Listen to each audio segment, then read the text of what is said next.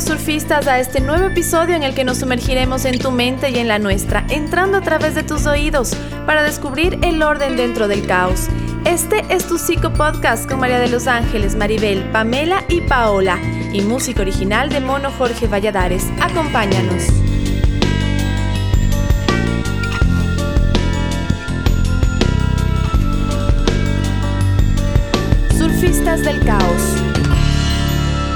Bienvenidos a esta tercera temporada, queridos surfistas del caos, donde vamos a estar tratando nuevos temas, temas controversiales y temas que nos van a encantar.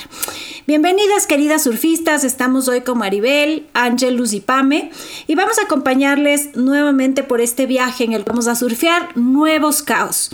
El caos que les traemos el día de hoy, chicas, prepárense porque es el tema de los celos. Y quiero contarles en este momento, les voy a leer algo para que de aquí empecemos a hablar de lo que cada una de nosotras opina acerca de los celos. Miren este párrafo de una canción. Envidia. Me muero de celos y de envidia pensando en la forma en que él te acaricia. Y siempre me estoy imaginando las veces que él te hará suya. No puedo aguantar tantos suelos. Me muero de envidia. Envidia queriendo ser luna de noche y así ser testigo de tanto derroche, queriendo cambiar mi vida por la de ese hombre y amarte hasta que se te olvide su nombre. ¿Qué más muestra de celos que semejante estrofa de la canción? Yo quiero empezar diciendo que en realidad los celos son una emoción normal en las personas, que se puede manifestar en cualquier ser humano. Y yo creo que en realidad los celos no son el problema. El problema es tu reacción frente a esos celos. ¿Cómo vas a actuar ah. frente a esos celos que se te pueden presentar en cualquier circunstancia de la vida? No sé qué opinan ustedes, chicas, acerca de los celos. Muy de acuerdo, Pau. Creo que es una de las emociones más feas, más difíciles. Si hubiera un concurso de cuál es la emoción más fea, creo que los celos ganan, ¿no? Porque tienen mezcla de ira, de dolor, de humillación, de miedo, de tristeza, ¿ya? Sin embargo, lo que tú aclares es súper importante, es parte de la experiencia humana. No podemos decir, ok, compro todo el pack de emociones menos esta que no me gusta, ¿no? Porque no elegimos sentir celos y porque tienen una función, ¿ya? Se ha visto, por ejemplo, un grupo de monos que son los monos tití, que son monógamos, o sea, mantienen la misma pareja toda su vida, y ellos presentan celos. Si es que el macho ve, por ejemplo, que se le acerca otro mono a su compañera, empieza a agitarse, empieza a secretar ciertas sustancias, empieza a ponerse celoso. Y entonces ahí los investigadores lo que se dan cuenta es que los celos también cumplen una función en que podamos tener relaciones largas en que podamos mantener nuestros afectos y los recursos, ¿ya? Porque si esa mona tiene eh, una cría con otro mono distinto, se complica la cosa para los recursos, para el esfuerzo que ponen, porque en esa especie específicamente, por ejemplo, los machos cuidan mucho la cría, son prácticamente los que todo el tiempo le tienen cargada, ¿ya? Entonces, a pesar que los celos tienen mala prensa, que son casi siempre se etiqueta de, ah, tal persona siente celos, ay, qué insegura que de esa persona. Pero no, también tienen una función. Y como dice la Pau, el problema es cómo los expresas. Tampoco es que todo lo que haces por celos es válido.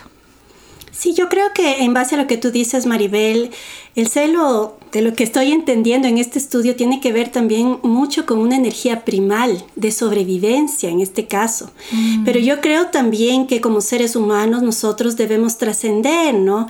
Esta, esta, esta energía de, de poseer algo que yo pienso de alguna manera puedo perder o se me puede ir, sea por los motivos que sean, ¿no? Incluso muchos de los celos se, se dan porque para salvaguardar a los hijos, por ejemplo, ¿no? O sea, hay, hay muchas intenciones, digamos, bondadosas para, para tener celos, sin embargo, creo que como seres humanos nosotros sí debemos tener esta energía para poder reflexionar y ver que de alguna manera esto no nos ayuda en la vida. Ni vivir bajo la influencia de los celos de alguien sobre mí, ni yo tampoco vivir en esta, en esta energía. Y creo que este episodio más va vinculado a esto, ¿no? Cuando los celos se convierten en un problema cuando los celos realmente ya se convierten en, una forma maltratante, incluso propia también, ¿no? No solo hacia el otro, de, vida y de convivencia. Pero sabes que también hemos confundido mucho los celos, ¿no? Hay, a todo le decimos que es celos y hay que diferenciar. La envidia no es igual a celos. Una. El miedo al abandono tampoco es igual a celos. Son problemáticas mm. diferentes que hay que diferenciar de los celos y creo que eso es importante y lo iremos aclarando durante este episodio del día de hoy. Pame. Los celos es una emoción súper poderosa que tiene que ver con la pérdida de la fe. O sea, vos te sientes celoso cuando percibes que tu pareja o la persona que tú amas o te interesa se puede ir con otra persona o simplemente se puede ir. ¿No es cierto? Porque está amenazada tu sensación de seguridad y protección que te da esa pareja. Entonces surgen como los celos. Y como todo en las emociones, eh, no hay emociones ni buenas ni malas. Son, todas las emociones son señales que nos manda nuestro sistema nervioso para indicarnos que algo está pasando en nuestro mundo interno y nuestro Claro. Es el inbox que nos manda ¿no es cierto? Es como cuando queremos comprar algo por internet y decimos el precio y nos pone, te mando por inbox, o sea, da mucho coraje. Igual son las señales de las emociones. Entonces, cuando tenemos esta señal de la emoción de los celos, este, el mundo interno nos está diciendo, hey, cuidado con la pérdida. Exacto. Entonces tenemos que darnos cuenta qué pasa ahí qué lecturas yo hago de mis emociones y cómo las gestiono, porque fácilmente me puedo desbordar y volverme un celópata o puedo caer en el otro lado, ¿no es cierto? Y, mm. volverme una persona totalmente sumisa y aguantarme muchas cosas porque temo perder. Ahora, lo que sí yo creo es que los celos van súper de la mano del amor romántico. ¿No es cierto? Porque, porque los celos estimulan como esta dependencia el miedo a la pérdida que tú mencionabas el otro, de ese objeto de deseo, y también provienen desde el problema de tener o no tener al otro en mi vida. Por eso es súper importante empezar a darnos cuenta que el generar esta fantasía de posesión del otro que nos da el amor romántico es lo que nos ata a tener celos, porque cuando ya entiendes el amor desde otro concepto, desde el amar en libertad, desde esto es una elección que puedes hacerla o no puedes hacerla, dejas de tener en realidad celos porque sabes que el otro no es de tu posesión. Y más bien te enfocas más en trabajar en la relación, en este proyecto llamado nosotros, que sea bueno, que queramos seguir ahí juntos construyendo y se te acaba el, tema del run run que hay externo, ¿no? De, de los otros que pueden aparecer. Exacto, o sea, recibes el mensaje de la emoción, pero no te quedas pegado y viendo ese mensaje y ese inbox que decíamos. ¿Y cuando se vuelven patológicos o enfermos los celos? ¿Ya? Cuando son, uno, muy frecuentes, cuando son muy intensos, cuando no corresponden a los hechos, cuando no hay una amenaza real, ¿ya? Y eso puede pasar en muchos casos. Puede pasar, por ejemplo, con personas que tengan algún trastorno de personalidad que les lleva a ser más sensibles en este tema. Puede ser con una persona que sufrió una relación traumática, ya en la que había eh, algún tipo de, de abuso, de infidelidad. Y entonces en ese sentido, en esos casos sería súper importante poder hacer terapia, poder trabajar para esos celos que ya no son solo la emoción primaria y necesaria, sino que ya están siendo un obstáculo para la relación misma. Sí, y sabes que yo sí añadiría y, fortalecería la idea de la, de la PAO, ¿no? Que eh, es, es, verdad lo que tú dices, Maribel, ¿no? Que muchas cosas son en una vivencia, la experiencia propia, ¿no? En, en, distintas circunstancias, pero también tiene que ver mucho los esquemas mentales con que hemos sido criados dentro de esta sociedad. Por ejemplo, este tema de mirar a la pareja como un ideal de vida que me va a dar más valor en la vida que, que si no tuviera pareja, ¿no? Estas ideas, sobre todo a las mujeres, que nos han puesto y bueno, también creo que, que a, otros seres humanos esto de que, por ejemplo, el amor es para siempre. ¿Qué quiere decir que el amor es para siempre? Que el momento en que alguien ya no me, no me sigue queriendo como antes me quería, cuando hay una posibilidad de perder a algo, tengo que hacer algo porque el amor es para siempre, ¿verdad? Entonces tengo que aferrarme a ese amor, tengo que ejercer poder, autoridad, control y salen los celos como una expresión de esto, pero también está vinculado mucho a, a, a creer personalmente que mi pareja es mi vida. Es decir, que si yo no estoy en, un matrimonio, yo no puedo tener vida. Que si yo no tengo hijos, no puedo tener vida, ¿no? Entonces, eh, incluso los celos se da con las amistades. Es decir, también de madres a, hijos. Es decir, tengo celos de que el otro me quite este amor que es tan fundamental mm. para mí. Y esa sensación de ser fundamental este amor en la vida me da la sensación también de que si pierdo su amor, yo me voy a caer, yo me muero. Y hay estas frases, ¿no? Si tú te vas, yo me muero. Si tú te vas, yo me mato. Si tú te vas, ¿qué va a ser de mi vida? ¿No? Entonces, los celos tienen también que ver mucho con estas concepciones, esos esquemas mentales que, eh, eh, con los que yo fui criada, pero también como adulta, con aquellos esquemas que yo ni siquiera cuestiono si serán ciertos o no, ¿no? Y eso que tú describes, Angelus, es justo a lo que se refería la Pau del amor romántico. O sea, el amor romántico no es que tenemos que alejarnos de, de detalles románticos, no, es esta concepción errada de que el otro me completa de que es mi media naranja y que sin el otro se acabó el mundo prácticamente. que todos Eso los es lo que no es sano. muertos. Así que si alguien le dice esas frases, huya, por favor. sí, no, bueno, todos vamos a terminar muertos. Por celos, pues. Sí, pero no por celos. no por celos. Por lo menos. ¿Cómo son ustedes? ¿Cómo ha sido su, su historia? ¿Son celosas? ¿No son celosas? A ver, yo tuve una época psycho, súper celosa. Honestamente, esa es la realidad. Yo sí tuve una época muy celosa. Em, obviamente, em, hace, hace muchos años y tenía mucho que ver con mi historia de vida. Eh, yo fui de las que metí ahí junto el tema del miedo al abandono, por, las heridas infantiles que tenía, pero a lo largo de los años trabajando primero en mí misma y segundo también trabajando está del amor, porque mi idea del amor en, desde hace 10 años a la que es ahora es nada que ver. Entonces creo que ha cambiado mucho eso. Yo, yo trato de, exacto, yo trato de trabajar mucho en el tema del amor en libertad. Creo además que esa es la manera de amar. Entonces, en definitiva, no, no tengo celos, o sea, no, no me pasa nada. Si, si mi pareja dice me voy eh, a tal lugar, y él, él, por su trabajo, por ejemplo, él tiene mucho más, él trabaja 90% con mujeres y 10% hombres, y no me pasa nada, o sea, no me genera malestar en absoluto, y él tampoco es conmigo. No le cela. Qué no feo, Qué horror, y él eso no es amor. Conmigo. eso no es amor, conmigo. ¿Qué te pasa? Yo creo que podría contar mi historia en tres actos. Porque en un inicio, cuando tenía mi primer novio, o sea, yo era la persona que no conocía lo que es celos. Él me decía, me voy a dormir donde mi mejor amiga. yo, bueno, qué chévere, que te vaya súper bien. Luego viene una relación en donde esta persona era súper eh, infiel. De hecho, como que se alimentaba de provocar un poco esos celos, ¿ya? Entonces ahí conocí este sentimiento tan horrible, tan desesperante.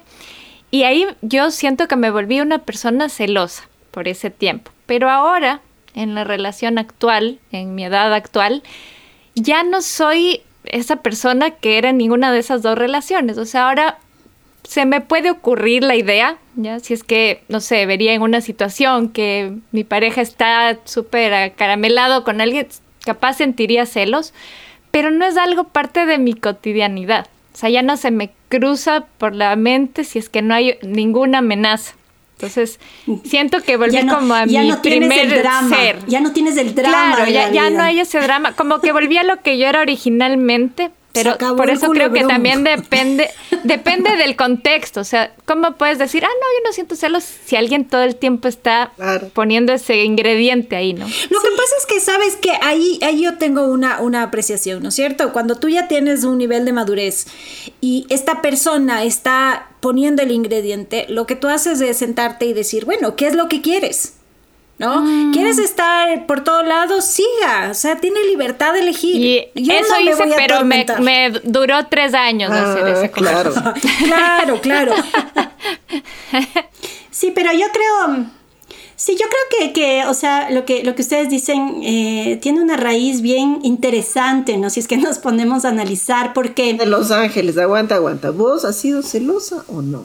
Yo ser celosa no he sido celosa, pero ser víctima de los celos de otra persona sí y haber caído en esa la dinámica otra cara de la moneda. y haber caído en esa dinámica de querer ser complaciente y quitar todo de mi vida para que el otro se asegure de que yo no me voy a ir, de que yo no le voy a dejar, sí caído en eso. O sea, en el otro lado. Dame confianza para que cree en ti, no tenga celos, ¿no? Entonces sí tuve una época de mi vida en que por, era capaz de dejar todo para que el otro crea que yo no hago nada malo, para que el otro crea que yo me voy a quedar, para que el otro crea, crea, y nunca creía, es lo peor de todo. O sea, no funcionaba nada. Te juro que eres el único. Exacto, exacto. Y no funcionó. Gracias a Dios no funcionó y gracias a Dios terminó, ¿ya?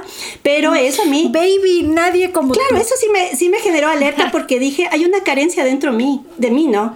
O sea, adentro mío hay una carencia y me di cuenta que esa carencia para mí era una necesidad de ser querida, verás. O sea, que, que yo sí tenía esa necesidad dentro de mí. Estás escuchando Surfistas del Caos. Hola, soy Paola Erazo, parte de las Surfistas del Caos. Yo soy psicóloga clínica y psicoterapeuta sistémica de parejas. Si quieres que te ayude a resolver los problemas de pareja, puedes contactarme a través de mi Instagram personal, psicóloga Paola Erazo Robles, o también al 098 68 66 335. Entonces, tenemos este punto de vista en el que hay dos caminos cuando hay ya sea los celos propios o de la otra persona que están obstaculizando la relación, puedes o trabajar en esa relación, en construir la confianza, o puedes separarte finalmente. Sí, total, pero sabes que también yo creo que es importante em, darnos cuenta que primero hay tres seres involucrados en el tema de los celos, ¿no? Los miembros de la pareja y este tercero que es traído a la mitad, ajá, que a veces es fantasioso o a veces se vuelve real. Y, mientras, y si se vuelve real es lo más doloroso, ¿no? Para la persona. Y por otro lado, también creo que contemplar la idea de que el celosín sufre. O sea, no es fácil estar en celos y cuando es imaginario, y, cuando, nosotros que aceptamos que en algún momento hemos sido celosas, acuérdense de esa época, era un sufrimiento porque no podías vivir en libertad, en paz, con tranquilidad, o sea, todo el tiempo estabas cuestionándote y me dirá la verdad, ¿dónde estará? Y, es una tortura. tal cosa, es una tortura definitivamente. Sí, y tiene que ver. dale, dale, Pame. No, eso iba a decir, yo por ejemplo he sido celosa pero estoica, ¿no? O sea, me, he consumido en mi celo, amigas, no he dicho nada. Nadie se dio cuenta. Nadie se dio cuenta y salí con Amelena se quitándome, diciendo, qué guerrera que soy. De que soy súper madura Mateo y súper 525. por ejemplo, de ser celosa y estoica como mi persona, te das cuenta que, claro, te vas a unos extremos emocionales tan grandes que como tú dices, Pau, estas fantasías se vuelven realidad.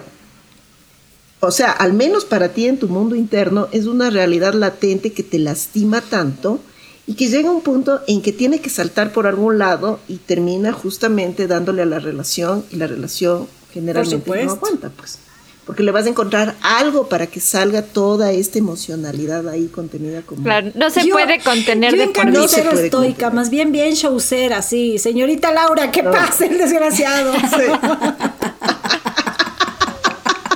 Oye, y yo creo también que esto tiene que ver con algo bien interesante, ¿no? Que, que ustedes dicen que en realidad los celos es una realidad interna. O sea, puede ser que, que, hacia afuera no exista ningún motivo, ¿no? Que esto es lo que yo vivía. No había ningún motivo realmente, pero en la mente de esta persona, o sea, había tantas alarmas, entre comillas, que decían algo de que estaba sucediendo y a la larga, pasado el tiempo, y, no, y nunca sucedió absolutamente nada, ¿no? Y esto yo creo que es importante a la hora de tomar conciencia de cómo es nuestro nivel de celos y nuestro nivel de carencia. Porque también cuando yo siento celos, o sea, tengo que ponerme eh, eh, un poco, pararme, detenerme, dar un pasito hacia atrás, respirar profundo y decir, a ver, ¿de dónde me están saliendo estos celos? ¿Hay un hecho verídico? Es decir, le encontré el mensajito, le encontré hablando por otro lado, alguien me contó, hay un hecho real que a mí me dé este sustento. O estoy en modo Spielberg. exactamente, o es alguna carencia mía en donde yo no estoy recibiendo aquello que yo espero recibir de mi pareja. ¿No?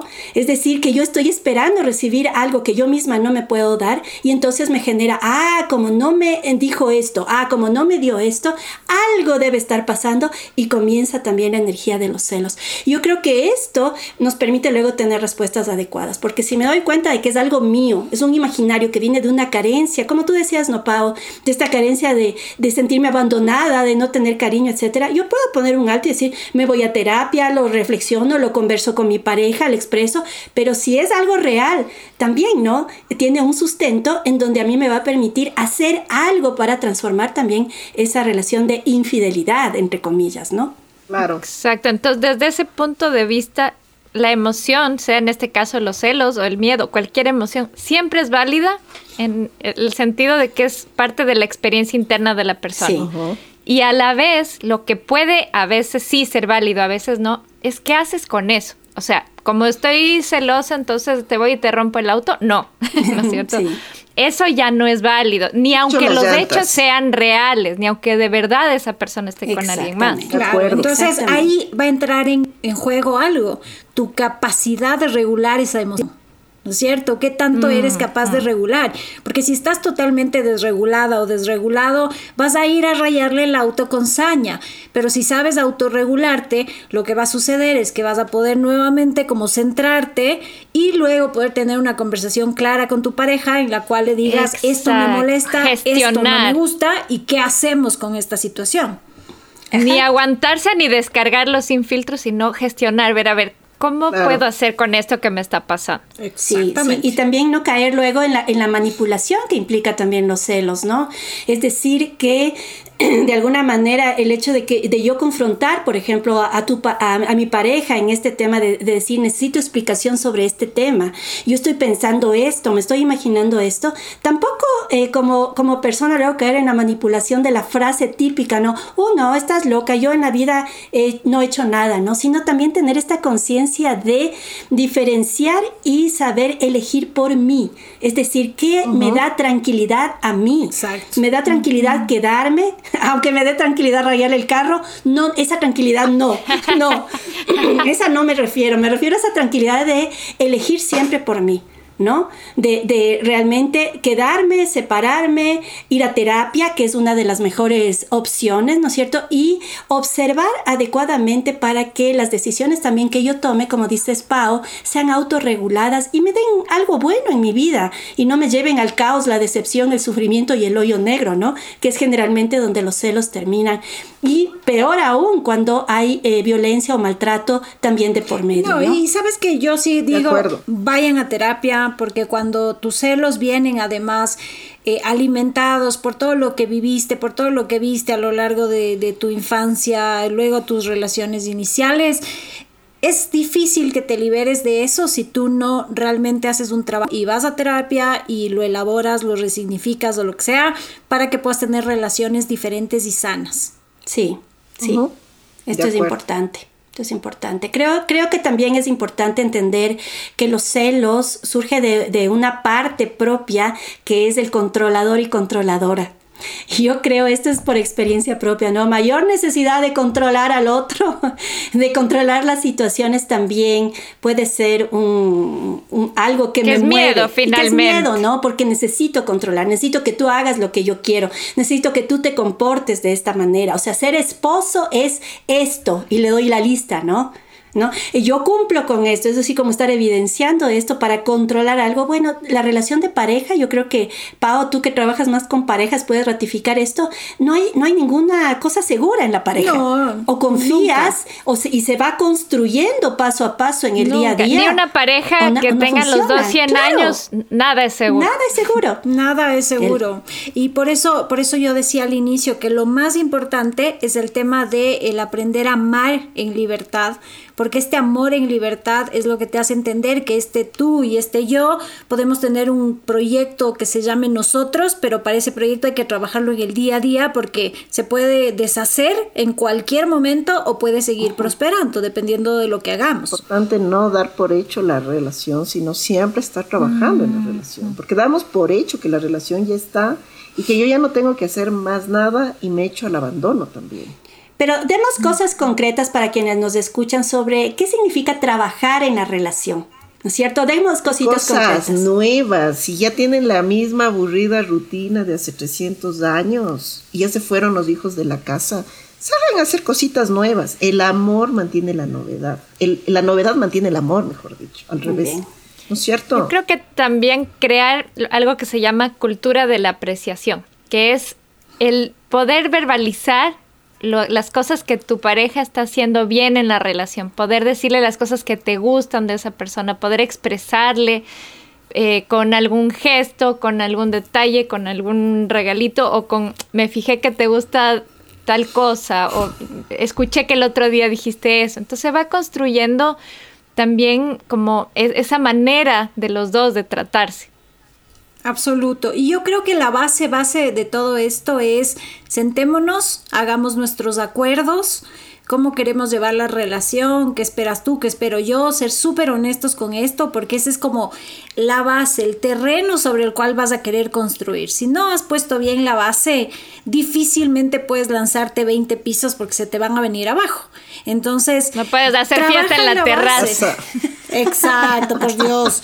Así que si es que no tienes base, láncese la media agüita. No vaya a ser Quédese con el terreno, es ahí. Si no va a poner bases, quédese con el terreno, no construya nada. Yo creo que, que también es importante generar algunos espacios de comunicación, ¿no? Incluso si a mí me gusta otra persona, yo creo que puede ser un tema para conversar con tu pareja. ¿verdad? Y este es un tema que tenemos que tratarlo, porque a todos nos gustan otras personas, porque es natural. Claro. Si ves, pues. Claro, el problema es cuando yo hago escondidas para que el otro no me deje, para que el otro no se entere, ¿no? Porque yo creo que también dentro de los celos una de, la cosa, de las cosas más dolorosas es la mentira y el engaño. ¿No?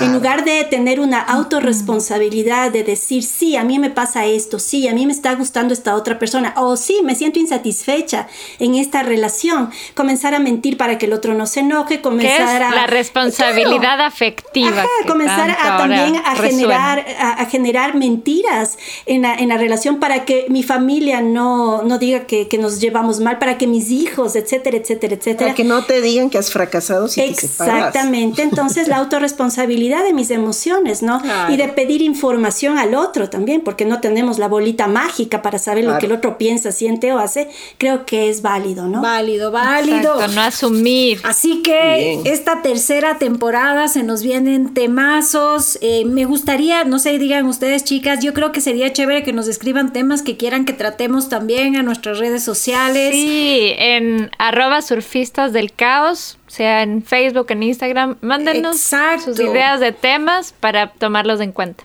Mándenos para poder tratar temas que sean mucho de su interés. no soy celoso, soy celosa. Esas cosas pongan también. para poder complacerles en los temas también que ustedes quieran que tratemos. Así que, bienvenidos nuevamente a esta tercera temporada. ¿Cuál es nuestra frase clásica con la que vamos a cerrar, Maribel. Nuestra frase de hoy viene de la mano de Pixar. Es una frase del director de Toy Story, Pete Doctor, y dice, en Toy Story encontramos la idea de ser reemplazado por alguien más. Todos tenemos este miedo o nos encontramos con esos celos en algún punto. Sí, verdad. Entonces, saber que es parte de la experiencia humana, hacernos amigos de nuestra sombra y ver ¿qué hago con ese sentimiento en vez de negar? Pero gestiónele, gestiónele, por favor. No le destruya el carro. Vaya a surfear esa ola del celo y va a estar súper bien. Listo. Vamos, chicas. Hasta la próxima. Listo. Chau, chau. Adiós, chao. Esto fue Surfistas del Caos. Encuéntranos en Instagram y Facebook. Si te gustó, compártelo.